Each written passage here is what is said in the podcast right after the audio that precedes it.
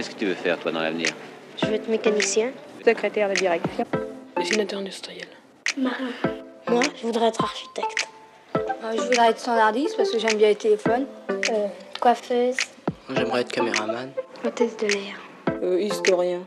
J'aurais être cuisinier parce que la cuisine ça me plaît. Comme ça on est sûr de manger à sa faim. Puis c'est un métier qui fera jamais faillite. Moi, j'ai pas une idée fixe. Il y a des métiers qui me plaisent, mais j'arrive pas à trouver mon métier. Le vaccin contre le Covid-19 contiendrait des puces électroniques 5G pour nous tracer et nous ficher. Cette folle rumeur a été largement relayée sur les réseaux sociaux et elle mêle deux peurs, celle du vaccin et celle de la 5G. Pfizer et Moderna auraient ainsi comploté pour nous insérer à notre insu des nanoparticules, mais pas n'importe lesquelles, des nanopuces connectées à la 5G pour mieux nous surveiller et nous contrôler. C'est une fake news que vous avez probablement entendue au cours des derniers mois puisqu'elle a été largement relayée dans les médias. Les fake news, donc, ont été popularisées lors de l'élection de Donald Trump et elles font désormais partie de notre quotidien, elles sont partout. Et si aujourd'hui les articles de prévention à ce sujet sont nombreux, ce phénomène existe depuis des années, connu sous les termes de brouhaha, on-dit, bourdonnement, qu'en dira-t-on, potin, ragot, bobard, racontard, bruit, renommée, écho, oui-dire, tapage, ronron, médisance, jusqu'à infox ou fake news. La fausse information et la rumeur sont donc au cœur de l'actualité mondiale et Victor Bessé, de formation web designer, spécialiste de la data vise, a choisi d'exercer comme activité celle de sensibiliser les gens aux enjeux du web et de lutter contre les fake news quotidiennement. Dans cet épisode, Victor revient sur son parcours professionnel. Il m'a confié son quotidien de pédagogue du web, qui a donc pour mission d'aider les gens à ne pas se faire arnaquer sur Internet. Il raconte au micro du podcast comment les fake news fonctionnent. Qu'est-ce qui fait qu'une fake news puisse être crue? Comment faire pour démanteler une fake news? On a parlé aussi de la théorie du complot et du film documentaire Hold Up.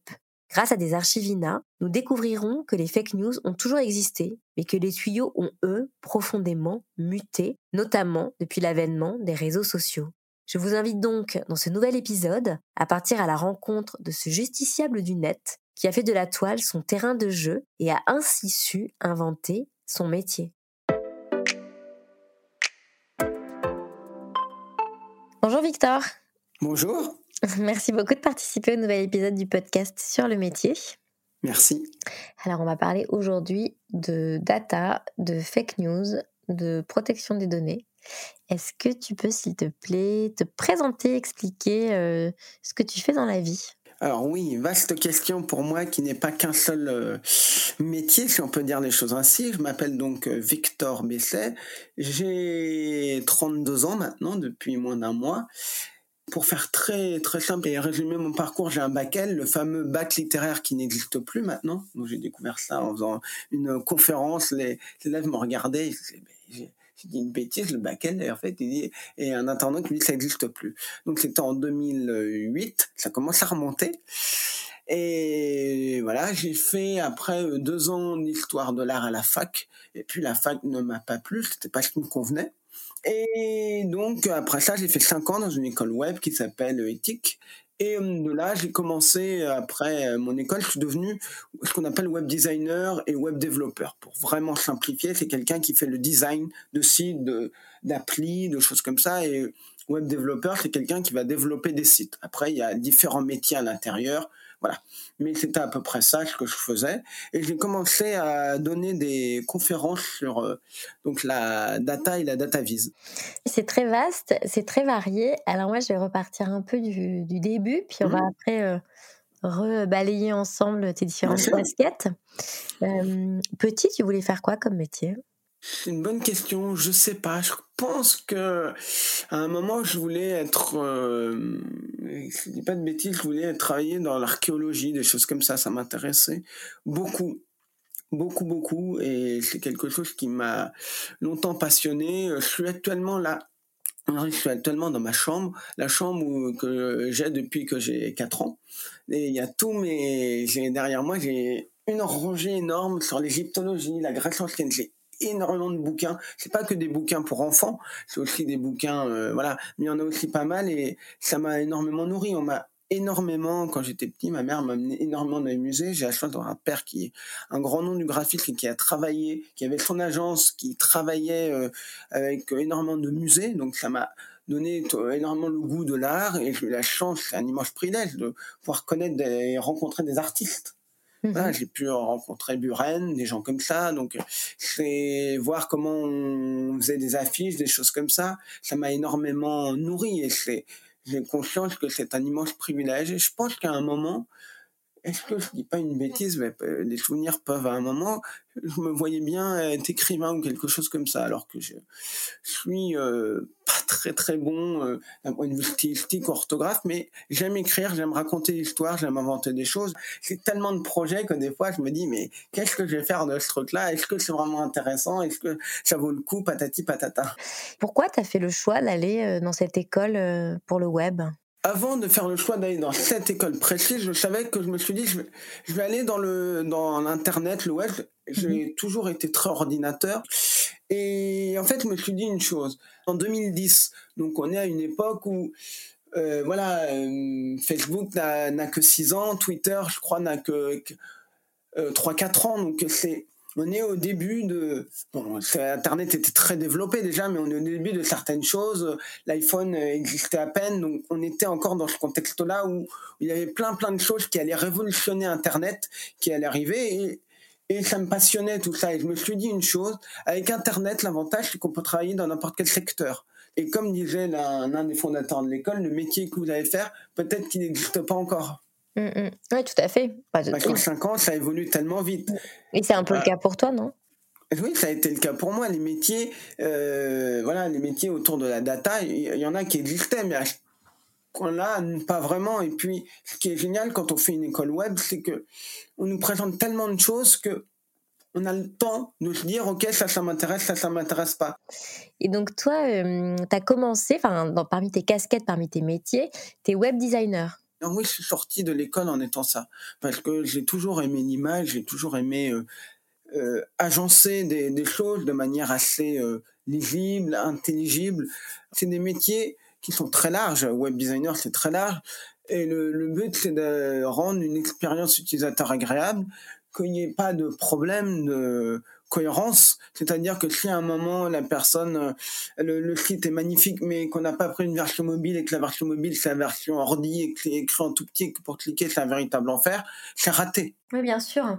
D'ailleurs, le métier de web designer, c'est euh, créer en fait tout le, le design, comme tu disais, euh, mmh. l'iconographie, les c'est réaliser donc tous les pictogrammes aussi qui peuvent habiller une page web. C'est ça, le, design pour qu'il y ait une expérience utilisateur, donc pour que euh, l'internaute mm. ait un parcours agréable et fluide. Et pour ça, est-ce qu'il faut savoir dessiner? Ah non, pas forcément, non, non.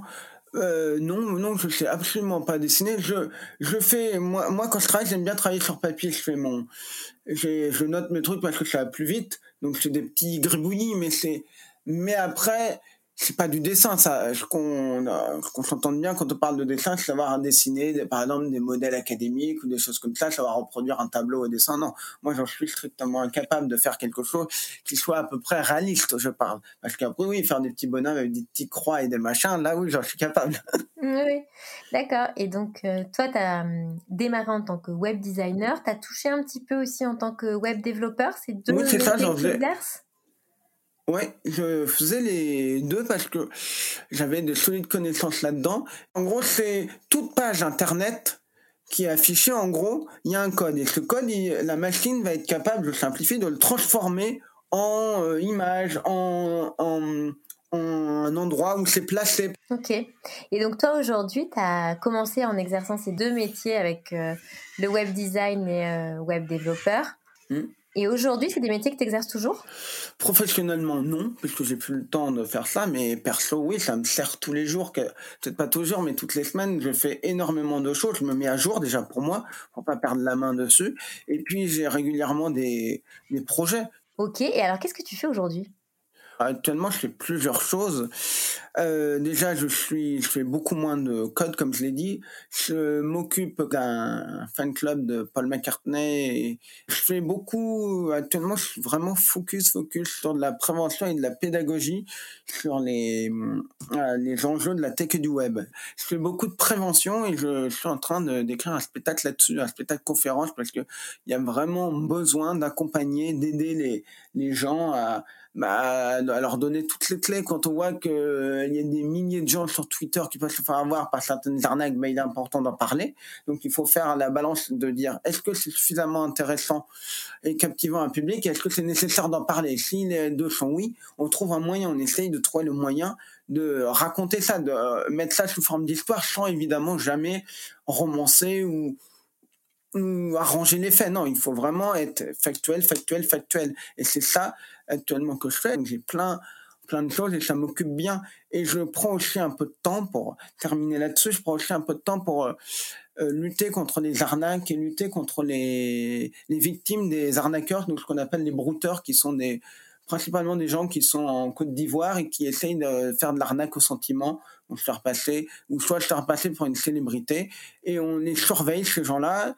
Et ce matin, on a réussi à à prendre 50 euros à, un brouteur qui voulait récupérer 50 euros à une victime et on va contacter la victime pour lui redonner l'argent et lui dire qu'elle s'est fait avoir et le brouteur n'a pas eu son argent. Voilà. Ah, super. Bravo. C'est important. Tous les projets dont tu parles et euh, tout ce que tu fais au quotidien, c'est des sortes de missions, c'est des projets, mais euh, est-ce que tu gagnes de l'argent avec ça ou pas du tout T'es pas freelance? T'as as quoi comme statut en fait, pour l'instant, euh, pour faire très simple, j'avais un projet.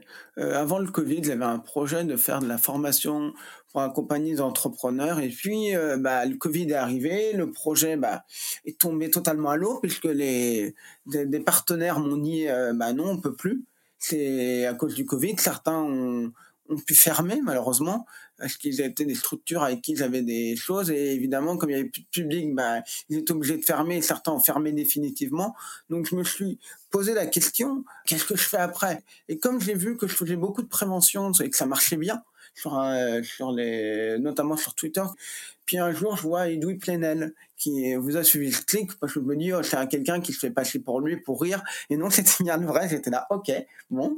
J'ai été surpris. Et je me suis dit, il y a un intérêt, il y a un engouement pour ça. Et je fais des vidéos aussi en même temps. Donc, et je me suis dit, pour l'instant, je gagne pas d'argent parce que j'avais ce projet à l'origine. Je me suis dit, je vais gagner de l'argent. Pour l'instant, j'ai cette chance de pouvoir avoir mes parents qui mmh. peuvent me voilà, qui peuvent me payer euh, voilà, ce dont j'ai besoin. Et j'avais ce projet-là. Donc le projet est tombé à l'eau, donc je me suis dit, faut que j'en fasse un autre. Et c'est ce projet-là, et j'espère bien gagner ma vie avec ces conférences euh, grand public, voilà, spectacles conférences qui seront vraiment grand public.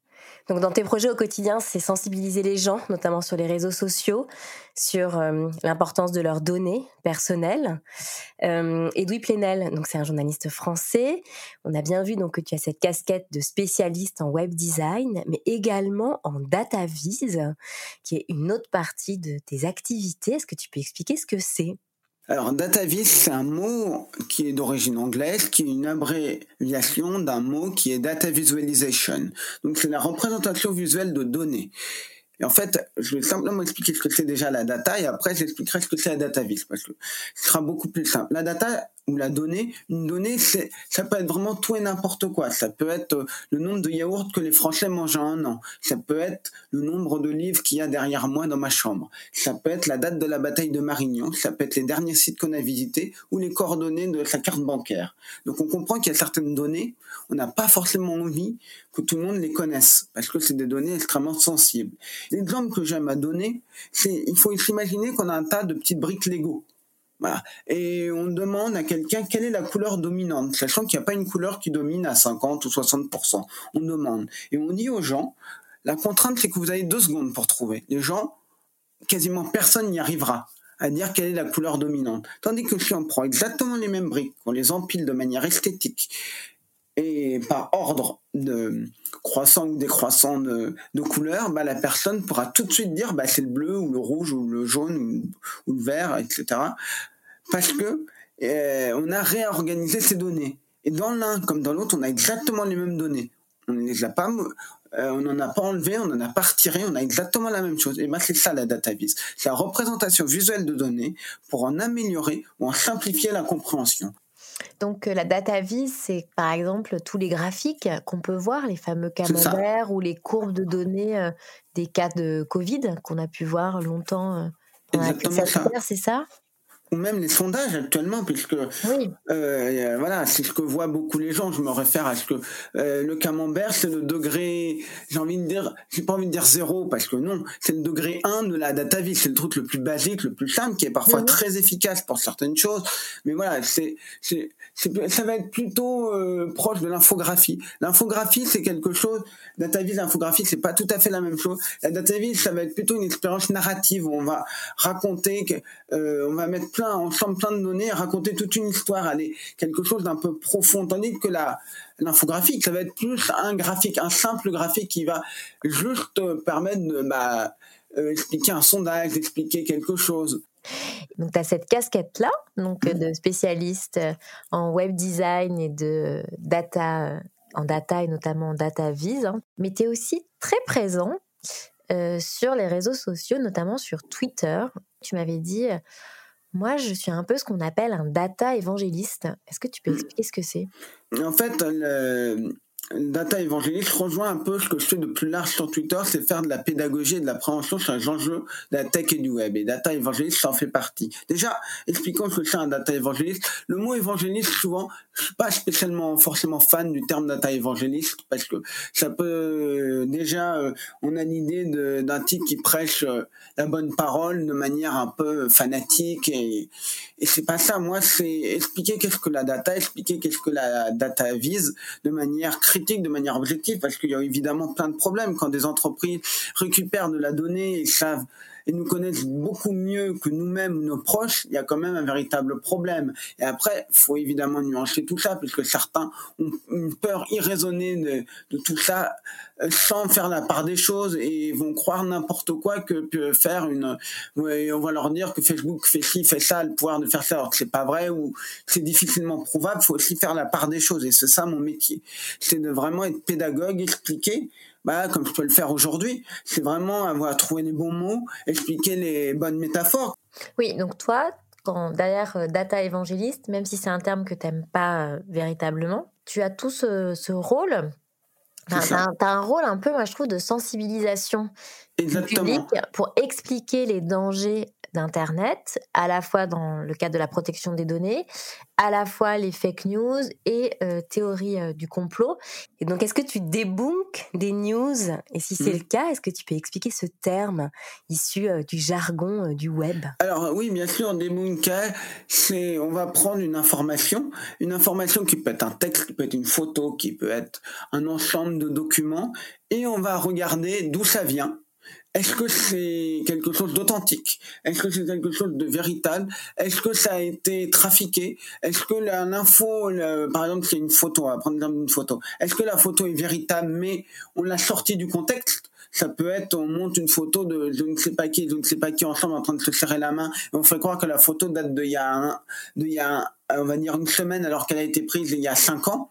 Ça peut être ça. Ça peut être aussi une photo qui est trafiquée parce qu'il y a des outils qui permettent aujourd'hui de détecter les répétitions dans une image. C'est-à-dire que, par exemple, que quelqu'un aurait trafiqué une fausse photo et a utilisé un, outil de Photoshop, et eh ben ça a dupliqué, par exemple, un nuage. Et eh ben il est capable de dire, bah tiens, là c'est bizarre, c'est exactement les mêmes pixels dans cet ensemble-là. Et donc, il va être capable de dire là et là, il y, a y a un truc qui va pas. Et on a deux fois le, le, le, le même le, même ensemble de pixels qui peut être par exemple un nuage, un mouton, un je sais pas quoi.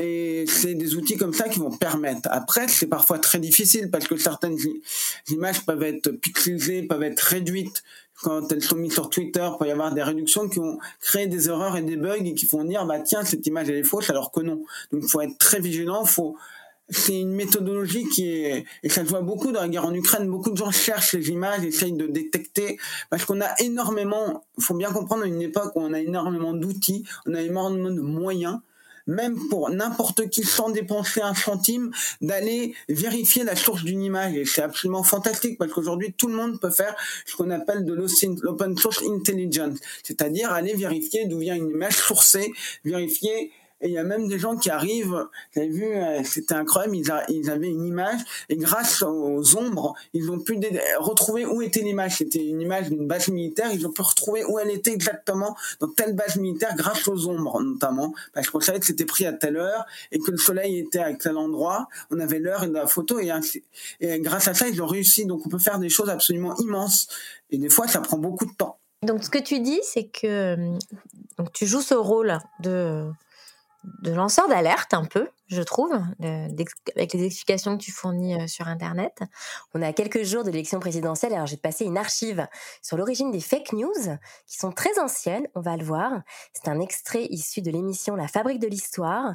On est en janvier 2021 et on va entendre au micro de cette émission Maïté Biloré, maître de conférence en histoire médiévale à l'université Jean Moulin, donc à Lyon 3. On en parle après. Comment se diffusaient ces fausses informations?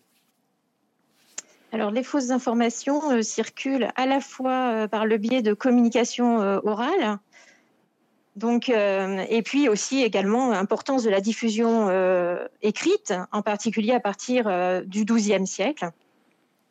Donc, pour ce qui est de la communication orale, évidemment, les, nouvelles officielles passent par le biais de crieurs publics, euh, de, clercs curiaux, par exemple, qui peuvent être envoyés euh, en ambassade. Et puis, euh, les nouvelles officieuses, eh bien, elles passent par l'ensemble de la, de la population, une population qui, contrairement à ce que l'on pense, est très, très mobile.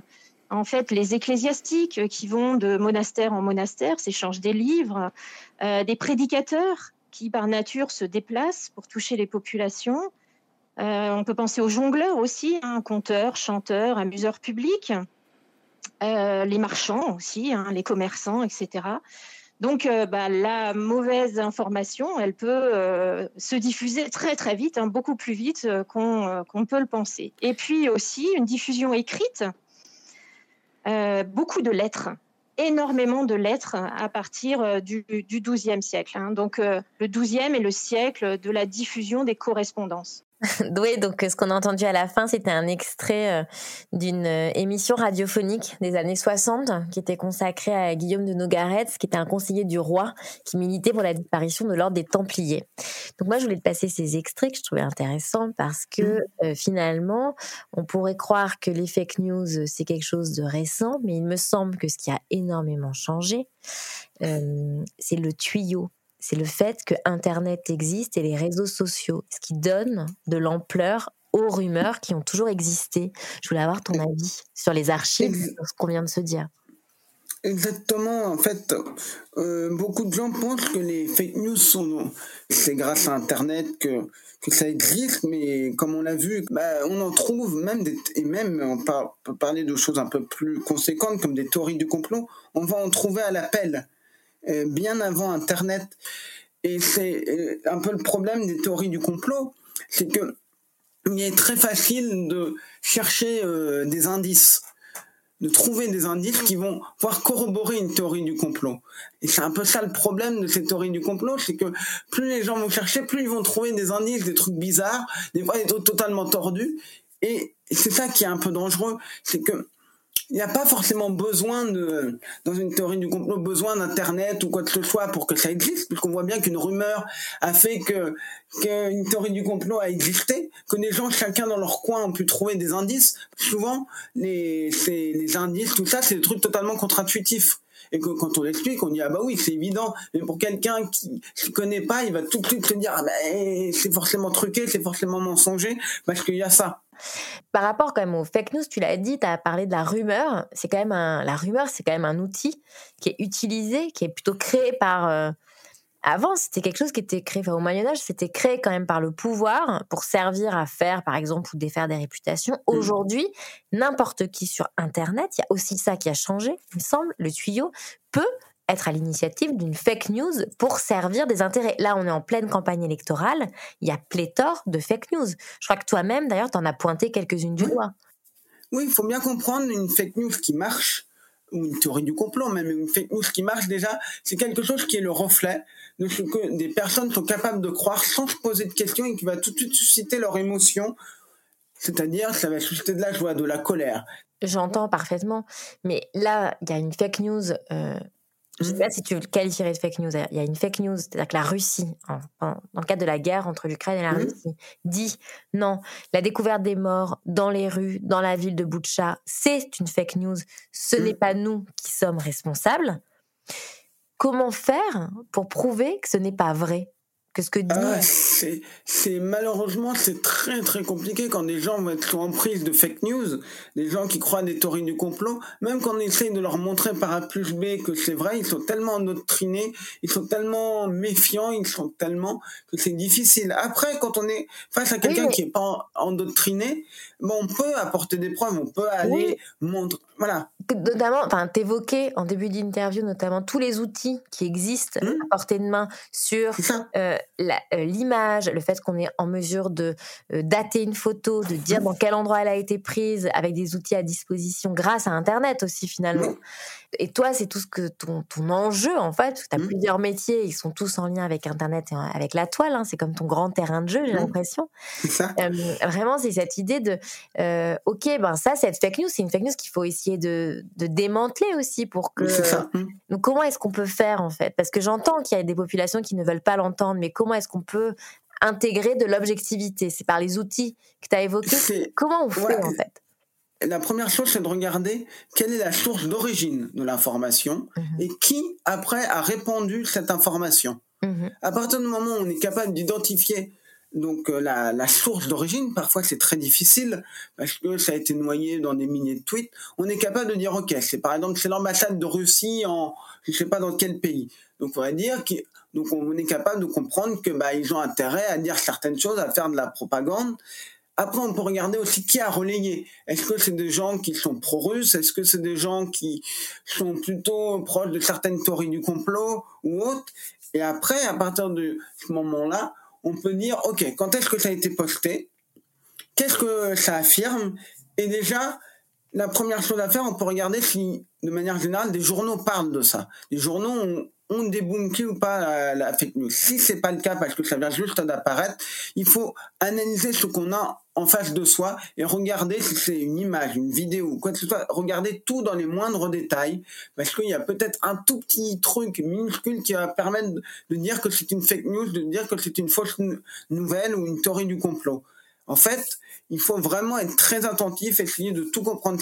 C'est comme une enquête. C'est une enquête dans laquelle on, on a trouvé le l'indice ou les indices qui vont permettre de dire que c'est une fake news et de pouvoir le dire sûr à 100%. Parce que même euh, les, ceux qui enquêtent sur les crimes de guerre en Russie, des fois, ils reçoivent des vidéos de crimes horribles, ils disent, il faut qu'on puisse prouver à 100% que c'est bien un crime pour éviter que la propagande russe après nous dise mais non euh, parce qu'on n'a pas assez de preuves. Donc il débunk toutes les images, il regarde exactement où ça a été pris, qu'est-ce qui s'est passé, il regarde les vues satellites, il regarde énormément de choses qui vont permettre de dire, bah, euh, c'est sûr que c'est une fake news parce qu'il y avait déjà les corps. Euh, euh, je reprends la fake news et il disait que c'était les corps étaient faux. Bah, les satellites, on croyait qu'ils étaient là depuis plus de dix jours.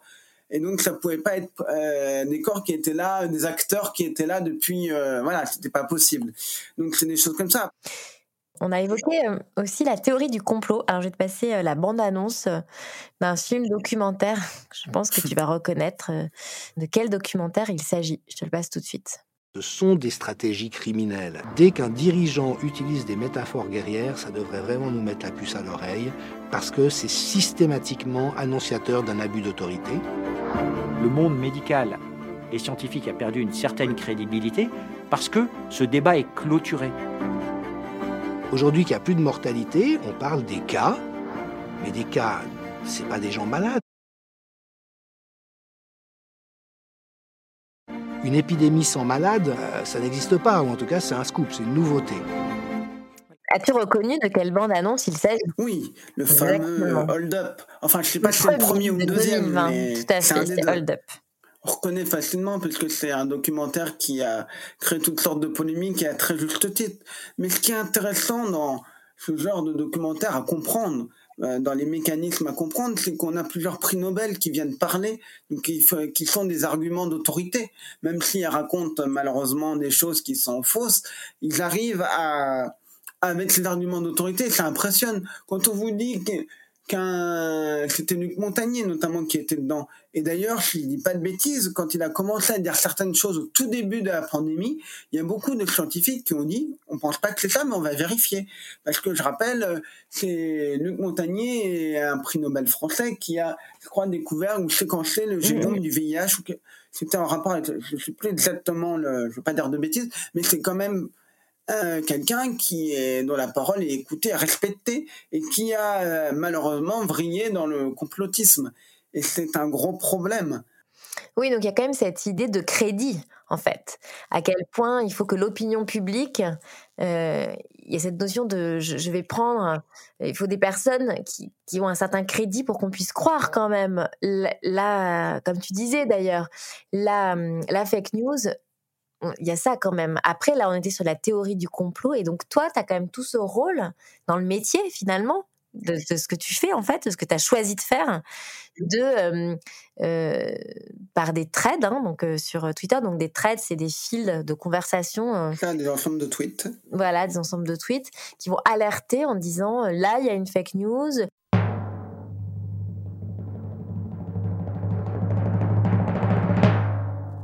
Alors, je vais te poser les cinq dernières questions. Alors, le principe des cinq dernières questions, c'est de répondre le plus spontanément possible. Ok. Alors, je commence. T'es prêt?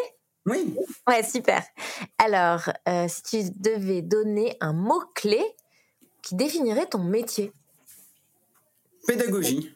Je pense que c'est beaucoup de pédagogie, de prévention, de c'est vraiment ça, pédagogie, prévention, euh, expliquer, euh, faire de la synthèse de sujets. Et c'est pas pour rien si aujourd'hui mon, mon projet actuel sur lequel je travaille, vraiment, c'est de c'est de faire, euh, je suis en train de travailler, de faire une conférence euh, spectacle grand public sur les enjeux de la tech du web, de tout ce qu'on a pu parler aujourd'hui, des fake news, des, bah, de comment mieux utiliser certains réseaux sociaux, comment pas se faire avoir, parce que les deux grands principes d'une arnaque, c'est de vous mettre en confiance et de vous faire paniquer pour faire perdre votre raison. Ça, peut être par la peur, par en vous pressant en disant que vous n'avez plus que deux minutes pour remplir l'offre, sinon vous n'allez pas recevoir votre cadeau. Et donc vous voyez pas les petites lignes qui vous font dire que c'est une arnaque. Mais c'est vraiment ça, c'est vraiment faire de la prévention, de la pédagogie, de faire ça aussi de manière un peu ludique aussi.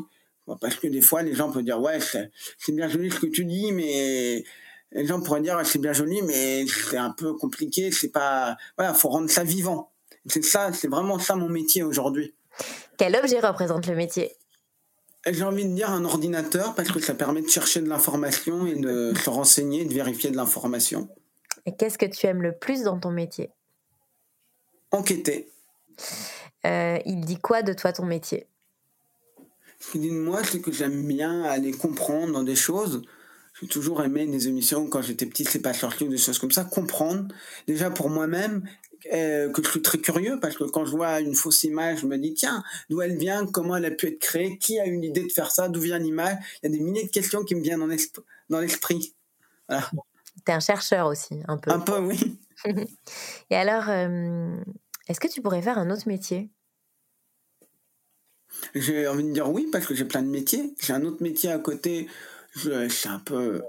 Je, fais, je co-gère un fan club et site d'information sur Paul McCartney. Et à ce titre-là, je, je, me considère, même si c'est une petite partie de mon métier, je me considère comme journaliste musical. C'est-à-dire qu'on va chercher de l'information et on a pu annoncer, euh, pas, pas que grâce à moi, je veux pas prendre toute la couverture, mais on a pu annoncer trois concerts de Paul McCartney avant tout le monde. Donc c'est des choses comme ça. Mm. Et à ce titre-là, j'ai, euh, même si c'est pas la, la carte officielle, c'est une carte de presse qui n'est pas la carte de presse officielle parce que c'est pas mon métier principal et je touche pas mm. d'argent en faisant ça, mais j'ai une carte de presse de l'UPF, qui est une union de la presse francophone à ce titre parce que j'ai un travail de journaliste. Donc, tu pourrais faire un autre métier, mais toujours quand même. Enquête, toujours. Toujours enquête et toujours avec Internet comme terrain de jeu, la toile en terrain de jeu. Ah oui, c'est ça, c'est ça. Et puis, je pourrais même rajouter, peut-être, j'écris aussi beaucoup, j'adore écrire tout, tout ce qui est histoire, euh, avec des dialogues, donc peut-être aussi là-dedans. Pour sortir de, de l'enquête, quoi. Ah ouais, hors enquête, et sortir de la toile. Aussi. Donc tu pourrais faire un autre métier. C'est ça, pour, euh, oui. Victor, c'est la tradition dans l'émission. Est-ce que tu as amené une citation qui te fait penser à ton métier ou à tes missions?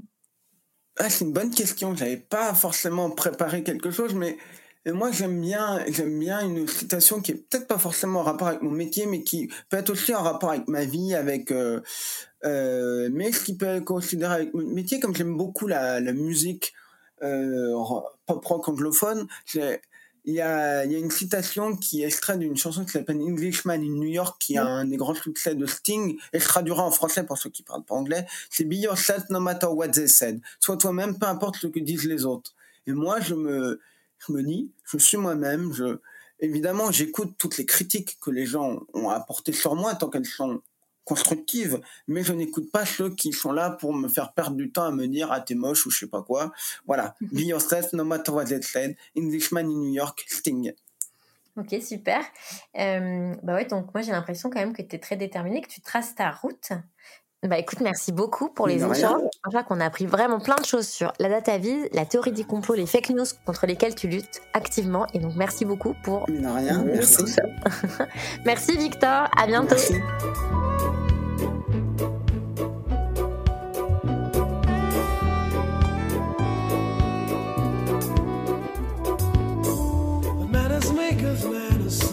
ser.